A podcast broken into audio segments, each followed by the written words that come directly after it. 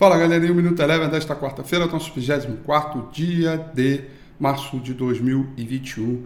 Destaca a grande inflexão que aconteceu no pregão hoje, no intraday, pregão que amanheceu bem-humorado e fechou o dia mal-humorado. A gente começou o dia eh, nos Estados Unidos com indicadores aí vindo bem abaixo do esperado, eh, que acabou culminando aí com uma, alguma desaceleração, pedidos de bens duráveis Esperava-se uma queda dos Estados Unidos de 0,5%, veio uma queda mais forte de 1,01%. Os dados de PMI é, de, de manufatura também vieram abaixo do esperado.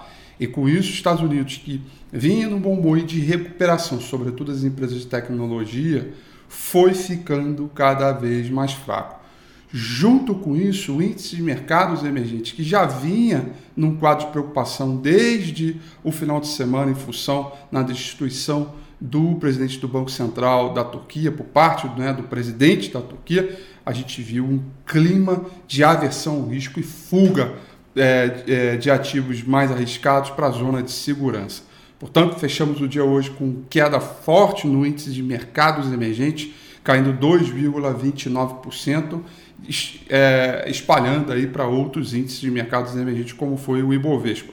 O S&P 500 saiu terreno positivo e fechou em queda de 0,55%, destaque para a queda de 2,01% do Nasdaq, reforçando a ideia de setor de tecnologia, saída de ativos de crescimento para a entrada do ciclo de empresas de valor.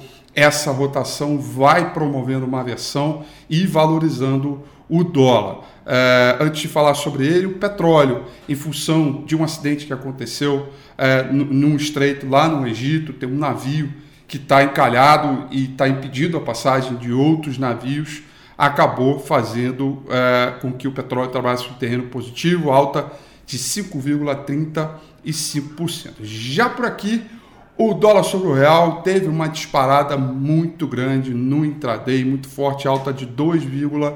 0,3%, acompanhando o mau humor das moedas de mercados emergentes sobre ah, o, o dólar. O Ibovespa, portanto, que chegou a caminhar no terreno positivo, fechou em queda de 1,06%, com destaque negativo para as ações de IRB Brasil, que fecharam em queda de 6,20%, e no terreno positivo as ações do Atacadão Carrefour, do grupo Carrefour, fecharam com alta de 12,77%, isso pela notícia né, da, da compra pelo grupo Big, muito bem recebida pelo mercado, alta aí, portanto, de mais de 10%.